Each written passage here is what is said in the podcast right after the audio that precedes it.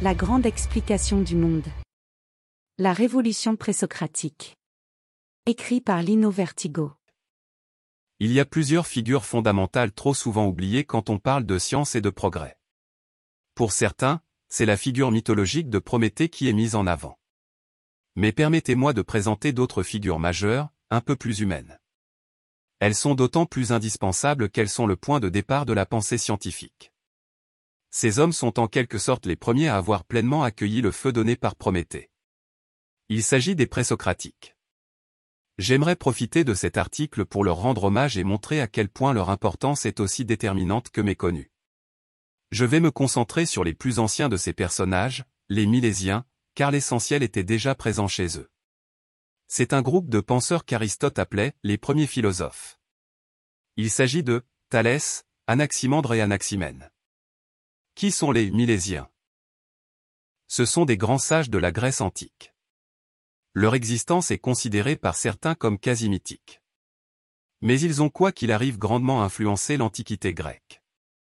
Il n'y a aucune trace directe de leurs écrits, seules subsistent des références, des citations ou des réponses à leurs propos. Ce ne sont donc que des sources indirectes, beaucoup viennent des écrits d'Aristote, mais une grande partie sont des sources chrétiennes plus tardives et donc hostiles, car ils étaient alors considérés comme des penseurs païens. Nous connaissons bien les présocratiques grâce à un énorme travail de consolidation fait au XIXe et XXe siècle par les philologues allemands Hermann Diel et Walter Kranz. Ceux-ci ayant rassemblé les différentes sources éparpillées chez un grand nombre d'auteurs postérieurs aux présocratiques.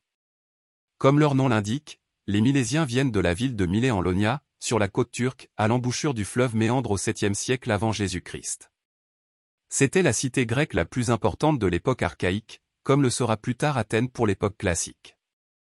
Ils font partie de ce que les historiens appellent l'école milésienne, les trois philosophes principaux sont Thalès, Anaximandre disciple de Thalès, et Anaximène disciple d'Anaximandre.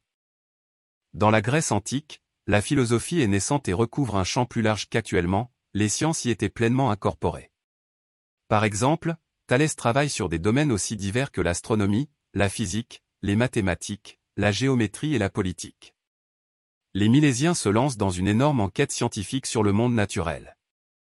Ils essaient d'en comprendre le fonctionnement. Ils sont en quelque sorte des naturalistes et par conséquent les premiers scientifiques naturels de l'Occident. Dans leur quête de compréhension, chacun d'eux apporta sa conception de l'univers. Ils pensaient notamment qu'il y avait un élément de base sur lequel s'appuyait le monde qu'il appelait arché. Thalès soutenait par exemple que ce principe fondamental de l'univers était l'eau et que le monde lui-même flottait sur une immense couche d'eau. Anaximène pensait que c'était l'air et que la Terre était un disque coincé entre deux couches d'air.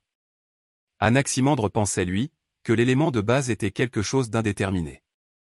Il l'appelait l'apéron, cet élément pouvait être rapproché de la notion d'illimité ou d'infini.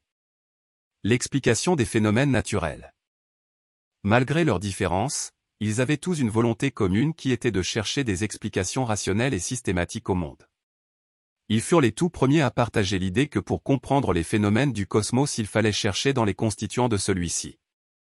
C'est là précisément que se trouve l'aspect révolutionnaire de leur pensée, la compréhension des phénomènes naturels par leurs constituants internes et non pas par des causes externes, divines. Pour le dire autrement, ils estimaient que le meilleur moyen de comprendre le monde était d'étudier les mécanismes qui se produisaient à l'intérieur de celui-ci.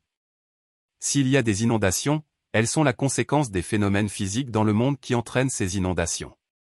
Si les arbres poussent, c'est dû à des processus physiques et biologiques en eux. La plupart des premiers philosophes estimaient que les principes de toute chose se réduisaient aux principes matériels. Ce à partir de quoi sont constituées toutes les choses, le terme premier de leur génération et le terme final de leur corruption. Pour Thalès, le fondateur de cette conception philosophique, le principe est l'eau. Extrait du livre Métaphysique par Aristote. Anaximandre a dit que l'illimité est le principe des choses qui sont, ce dont la génération procède pour les choses qui sont, est aussi ce vers quoi elles retournent sous l'effet de la corruption, selon la nécessité, car elles se rendent mutuellement justice et réparent leurs injustices selon l'ordre du temps. Extrait du livre Commentaire sur la physique d'Aristote par Simplicius.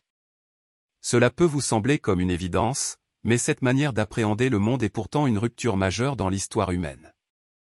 Peut-être la plus grande qu'il n'y a jamais eu. Elle est en totale opposition à la tradition précédente, celle que vous pouvez lire chez Homère, Hésiode ou dans la grande tradition antique grecque qui expliquait que les causes des phénomènes naturels venaient des interventions divines.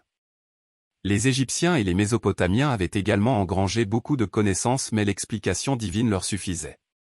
Par exemple, les Égyptiens pensaient que c'était le dieu Hapi qui était le responsable de la crue du Nil en pleine saison sèche et la fertilisation annuelle des sols. C'est à partir de cette rupture fondamentale, que d'un point de vue psychologique, mais aussi intellectuel l'homme commence à prendre son indépendance vis-à-vis du divin. En effet, ce discours ayant permis une rationalisation du monde, celui-ci devient explicable par lui-même et non sujet à de fortuites interventions divines. Nous pouvons enquêter sur lui et cela signifie également qu'il est prédictible. Ainsi l'homme n'est-il plus condamné à la constatation a posteriori. C'est ici que démarre véritablement la science. Par cette compréhension il peut avoir un plus grand impact sur le monde, ne plus le subir totalement et même se projeter dans le futur. Un des exemples les plus marquants de cette révolution est l'invention de la spéculation par Thalès. Comme le raconte Aristote il fut le premier spéculateur de l'histoire. Thalès tira, dit-on de ses observations astronomiques, la conclusion que la prochaine récolte d'olives serait fort abondante, aussi, alors qu'on était encore en hiver, consacra-t-il le peu d'argent qu'il possédait à assurer la location de tous les pressoirs de Millet et de Chiot, qu'il obtient à bas prix, n'ayant contre lui aucun enchérisseur? Quand l'occasion survint, une soudaine et forte demande se fit sur les pressoirs, il les souloua aux conditions qu'il voulut et la fortune qu'il retira lui permit de montrer qu'il est aisé aux philosophes de s'enrichir. Extrait du livre politique par Aristote. Notons également, que ces conclusions ne se limitent pas au monde terrestre. Il y avait également la conviction que les phénomènes terrestres et astronomiques fonctionnaient sur le même principe. Avant les traditions populaires pensaient que les astres étaient des dieux. La terre et les cieux étaient donc explicables en dehors des dieux, tout du moins en partie. Car malgré leurs convictions, ils ne furent pas opposés à la notion de dieux ou de divin. Comme l'indique Aristote. Certains prétendent que l'âme est mélangée au tout de l'univers, de là vient peut-être que Thalès ait pensé que toute chose était remplie de Dieu, Extrait du livre de l'âme par Aristote. Le divin restait donc toujours présent dans leurs esprits.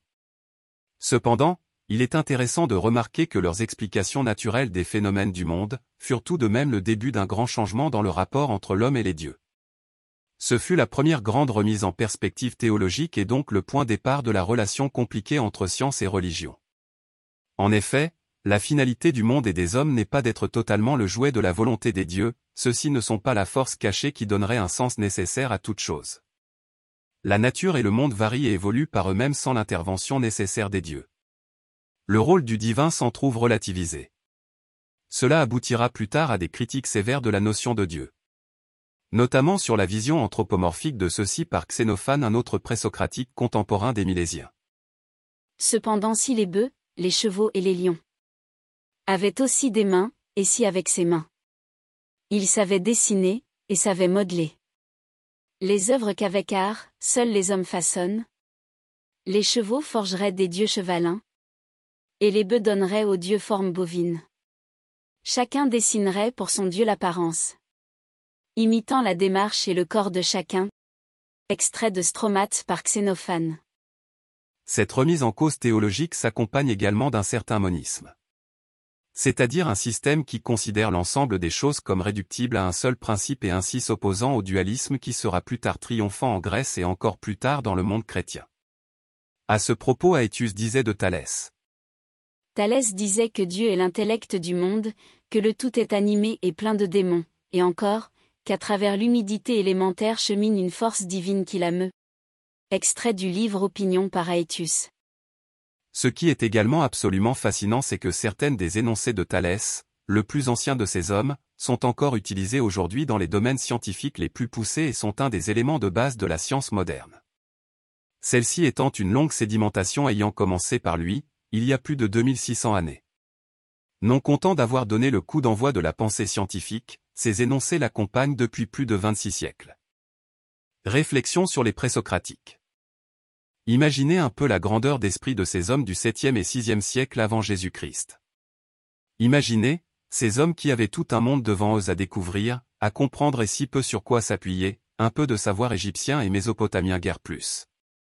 Imaginez, l'invraisemblable force, l'invraisemblable génie qu'ils ont dû mettre en œuvre pour élever pour la première fois l'esprit humain hors des croyances et des traditions qui avaient jusqu'alors régné en seul maître sur l'esprit des hommes depuis des centaines de milliers d'années, depuis que l'homme est homme. Cet exploit est à mes yeux le plus grand jamais fait par l'homme. Il est l'étincelle qui a embrasé l'esprit européen, celui qui donnera les mathématiques d'Euclide et Pythagore, la médecine d'Hippocrate, les réflexions d'Anaxagore, Leucippe et Démocrite sur la constitution atomique de la matière. C'est le point de départ de la science des hommes, celle-là même qui les amènera au fond des plus insondables abysses de l'océan, sur la Lune, peut-être demain sur Mars et qui adore et déjà projeté leur création au-delà de l'héliosphère et des vents solaires. Quel vertige. Cet audio vous a plu? Abonnez-vous à notre chaîne afin de recevoir tout notre contenu et soutenez-nous sur Tipeee, le lien est dans la description.